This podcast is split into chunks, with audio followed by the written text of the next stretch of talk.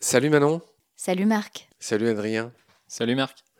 Ravi de vous retrouver pour euh, cet épisode dans lequel on va égrener des exemples, des exemples les plus poignants de sauvetage d'animaux ou des enseignements euh, qu'on a pu en tirer.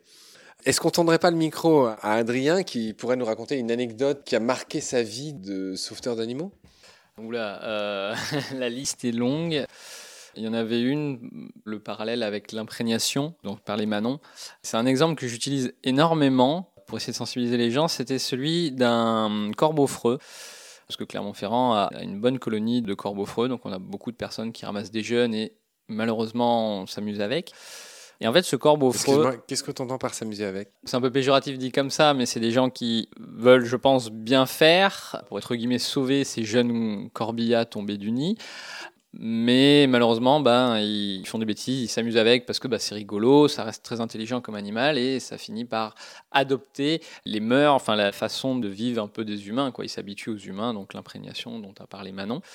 Le problème, c'est qu'au bout d'un moment, des fois, les jouets, on s'en lasse. Et donc, ils sont lâchés. Alors, lui, il avait été bien nourri, il faisait sa vie, puisqu'il avait un, beau plumage et ça allait. Parce qu'on a eu d'autres cas où les oiseaux étaient imprégnés et puis ils étaient dans un état pitoyable et ils étaient fichus de toute manière.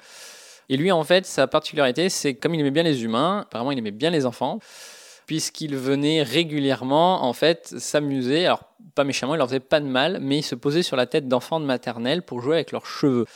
Malheureusement, euh, donc on avait essayé de voir pour le, syndrome Alfred Hitchcock, les oiseaux. Ouais, c'est à peu près l'idée. Bah, les parents ont très vite fait le lien, puisque bah, forcément voir un oiseau avec un bec d'une quinzaine de centimètres sur la tête de leurs petits enfants, euh, ça les a pas trop rassurés.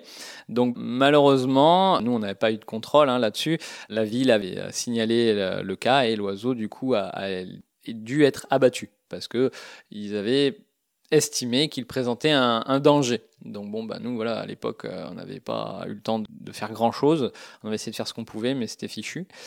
C'est là où on se dit que bah, s'il avait gardé justement cet état sauvage, qu'on avait pu nous le récupérer petit, le mettre avec d'autres corbeaux, il aurait pu retourner à l'état sauvage sans blesser quelqu'un ou qui que ce soit. Terrifiant ce que tu racontes. Cher Adrien, Manon, on va euh, aborder un autre exemple. J'ai juste deux mots. Hérisson tondeuse. Ça peut faire peur comme ça. Ça fait peur en vrai. Euh, ça serait le titre d'un film d'horreur. oui, en effet. Nombreux sont les hérissons qui passent sous les tondeuses au printemps. C'est malheureusement une histoire que connaissent la plupart des centres de soins qui accueillent des mammifères. Ça arrive tous les ans d'avoir un hérisson qui se retrouve avec 10 cm ou 20 cm de la surface dorsale complètement pelée par une lame de tondeuse ou de débroussailleuse. C'est extrêmement classique. Et là, on a un animal souvent qui visuellement donne l'impression qu'on va pas pouvoir le sauver. Et donc il y a beaucoup de gens qui, bien sûr, font ça accidentellement. Hein. Ça vient à l'idée de personne de caler un hérisson sous la tondeuse. C'est toujours accidentel. Le problème, c'est qu'on a toujours le mauvais réflexe en passant la tondeuse de commencer par l'extérieur et de se rapprocher du centre. Ce qui fait qu'en fait, les animaux sauvages se retrouvent coincés dans la surface d'herbe haute au milieu du terrain et finissent quand même par être tondus. Donc il n'y a pas d'échappatoire. Pour éviter qu'un hérisson passe sous une tondeuse, il suffirait de commencer par le centre du terrain et de rayonner vers l'extérieur pour qu'il puisse s'en échapper. C'est tout bête. Ou de laisser simplement une zone ou deux du terrain qui soit pas tondue. Toutefois, bah, ces hérissons qui passent sous la tondeuse, c'est toujours extrêmement impressionnant. Mais il est quand même possible pour nous de les sauver. Ils ont une plaie ouverte sur le dos qui est absolument énorme, en général plusieurs centimètres, mais c'est quelque chose qu'on sait prendre en charge.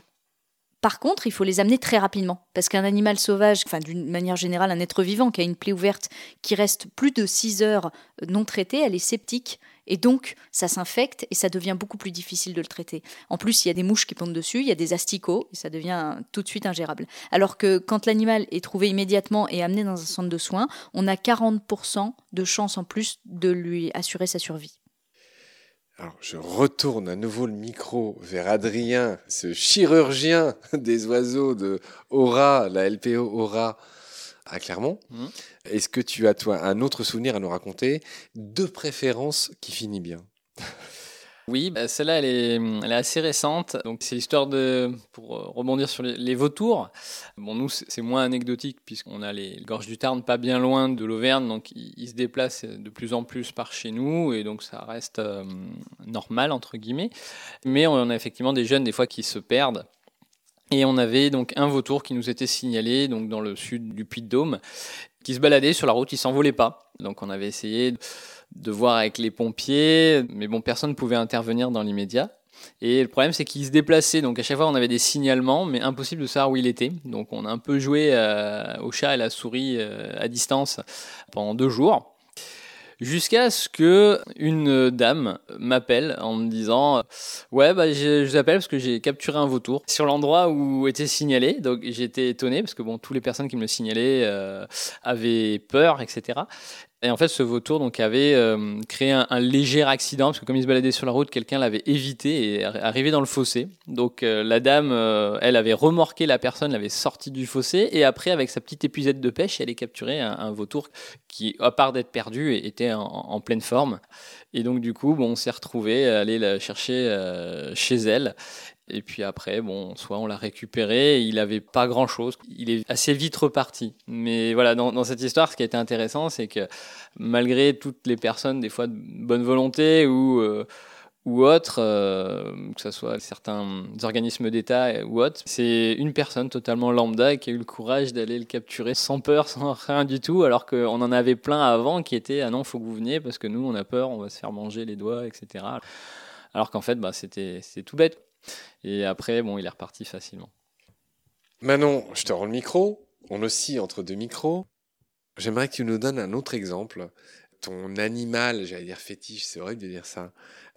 Les fameux mystélidés qui sont un peu le, le thème de nos épisodes. Tu m'as raconté une histoire de bébé loutre qui, pour une fois, finit bien. Alors oui, c'est un loutron c'est-à-dire un bébé loutre, qui a été trouvé par des particuliers très très jeunes. On estime qu'il avait moins de 48 heures. Donc à cet âge-là, un mammifère n'a quasiment pas reçu le colostrum de sa mère, c'est-à-dire le premier lait qui va lui donner tous les anticorps dont il a besoin pour survivre. Donc c'est très difficile de faire survivre un animal qui n'a pas eu ce colostrum, ou très peu. D'autre part, ce bébé loutre, il est arrivé en forte hypothermie. C'est-à-dire qu'au lieu d'être entre 37 et 38 degrés, il était à peu près à 32. À cette température-là, en général, les organes vitaux sont atteints. Grâce à l'investissement incommensurable des équipes du centre qui y ont passé plusieurs mois, jour et nuit, à veiller au chevet de ce loutron, c'est devenu une loutre en bon état, mais qui n'a pas connu de maman. Je suis obligé de te reprendre. En bon état. Comment tu peux dire ça d'un être vivant?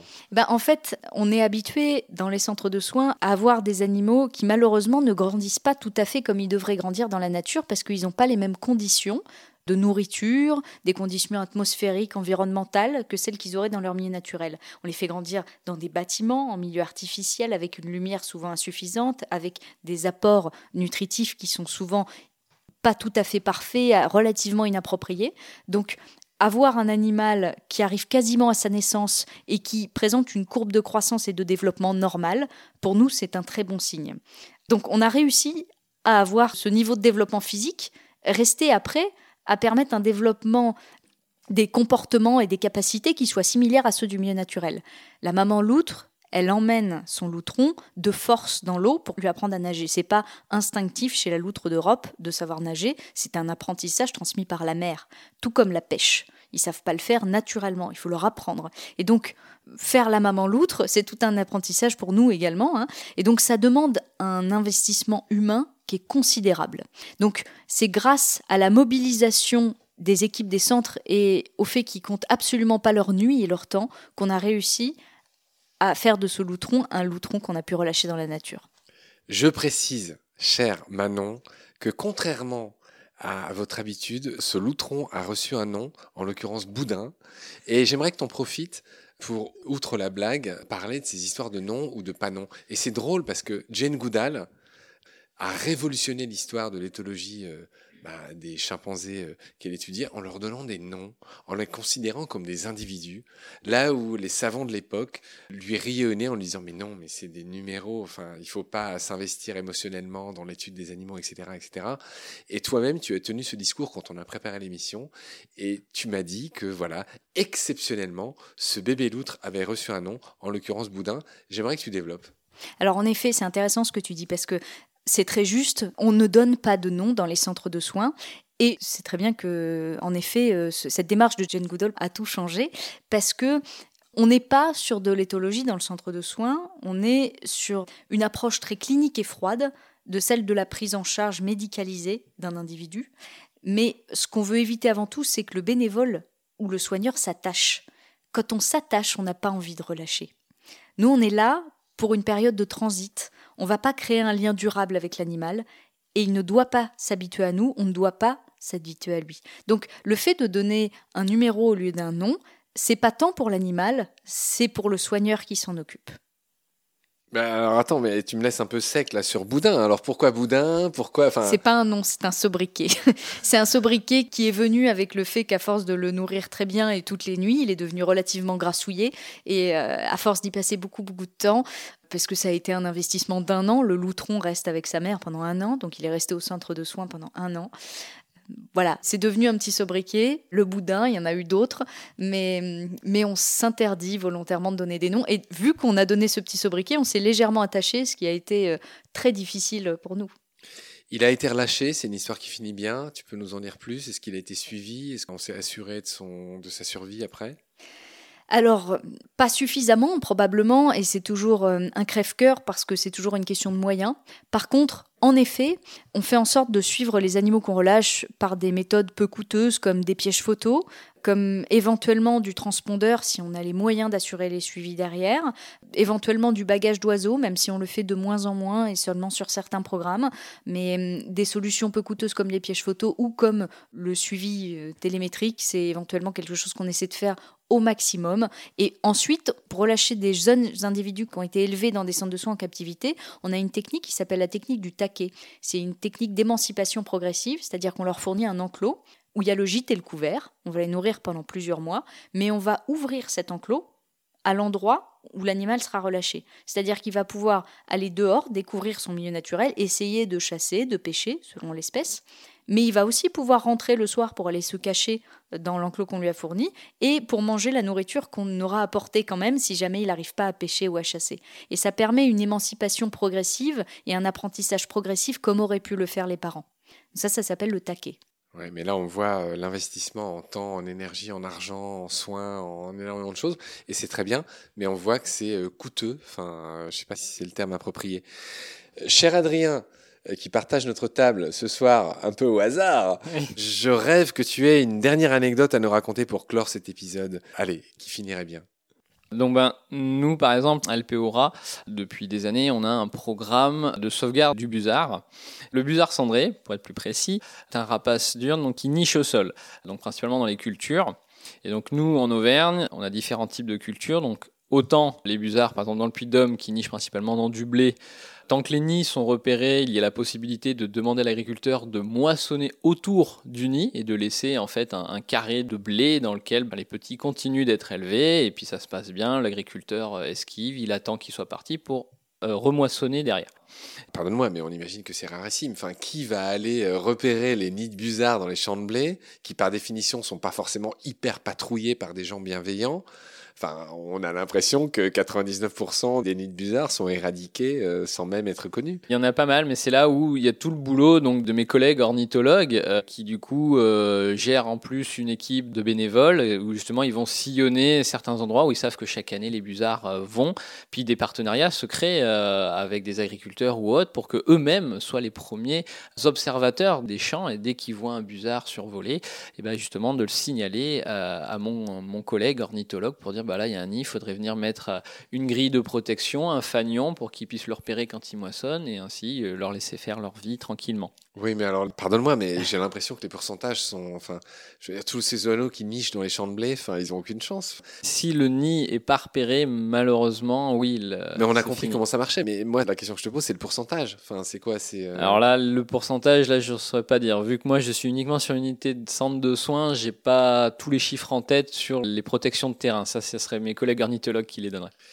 Raconte l'histoire anyway. Voilà.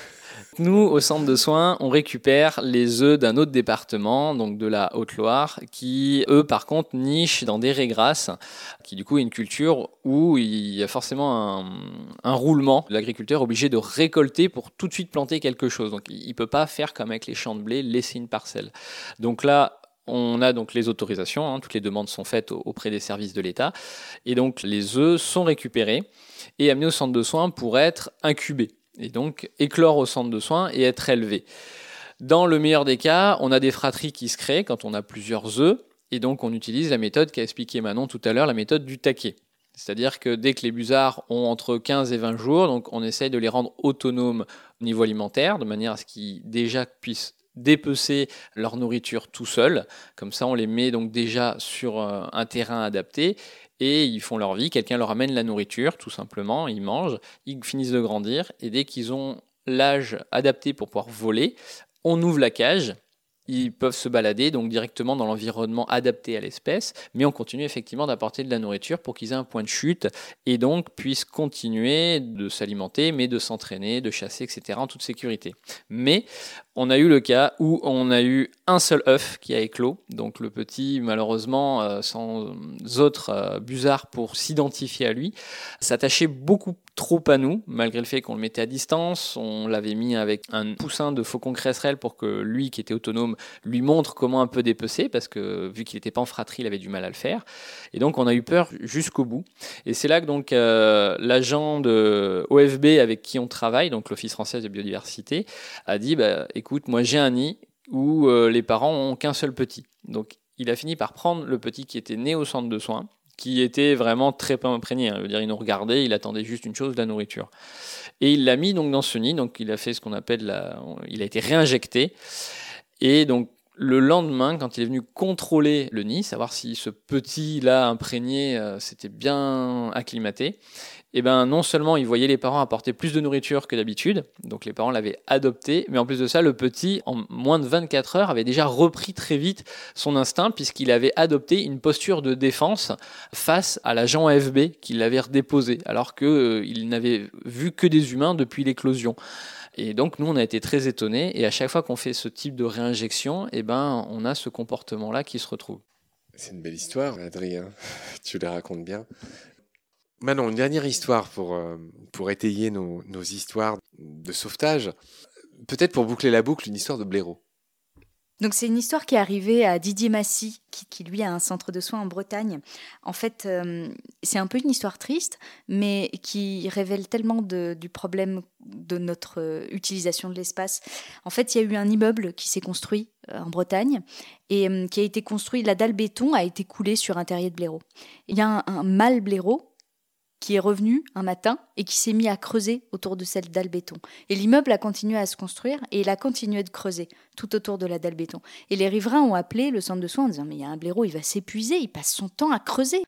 Et en fait, le terrier de blaireau a été enseveli sous la dalle béton. Sauf que, on le sait, les blaireaux, ils vivent pas seuls, ils vivent en famille. Et vu que c'était au printemps, il y avait probablement une femelle et plusieurs jeunes dans ce terrier. Et ça a été totalement enseveli, donc les blaireaux se sont retrouvés piégés à l'intérieur sur plusieurs centaines de mètres carrés de béton. Et ce mâle blaireau, il a creusé jusqu'à l'épuisement. Le centre de soins est venu le chercher et il l'a ramené au centre pour essayer de le soigner euh, et de le remettre sur pied. Mais il avait tellement creusé, il avait tellement passé d'énergie euh, à essayer de retrouver ce terrier qu'il est mort d'épuisement dans les jours qui ont suivi son arrivée au centre. Et en fait, cet exemple, il est assez caractéristique de notre façon d'utiliser l'espace sans prendre en compte la faune sauvage. C'est-à-dire que lui aussi, il a vécu un drame affectif. Probablement, il serait laissé mourir de faim et d'épuisement à creuser autour de cette dalle pour essayer de retrouver son terrier et sa famille de blaireaux. Pas grand-chose à ajouter sur cet exemple poignant. Merci Manon, merci Adrien qui nous a rejoint en cours de route pour ces beaux exemples. Je vous retrouve très vite pour la suite. Merci, au revoir. Au revoir Marc. Au revoir, Marc. Pendant notre combat, nous deux, tu avais l'œil du tigre, tu en voulais ce soir-là. Il faut que tu retrouves ça maintenant. Et la seule façon, c'est de recommencer au commencement. Tu vois ce que je veux dire?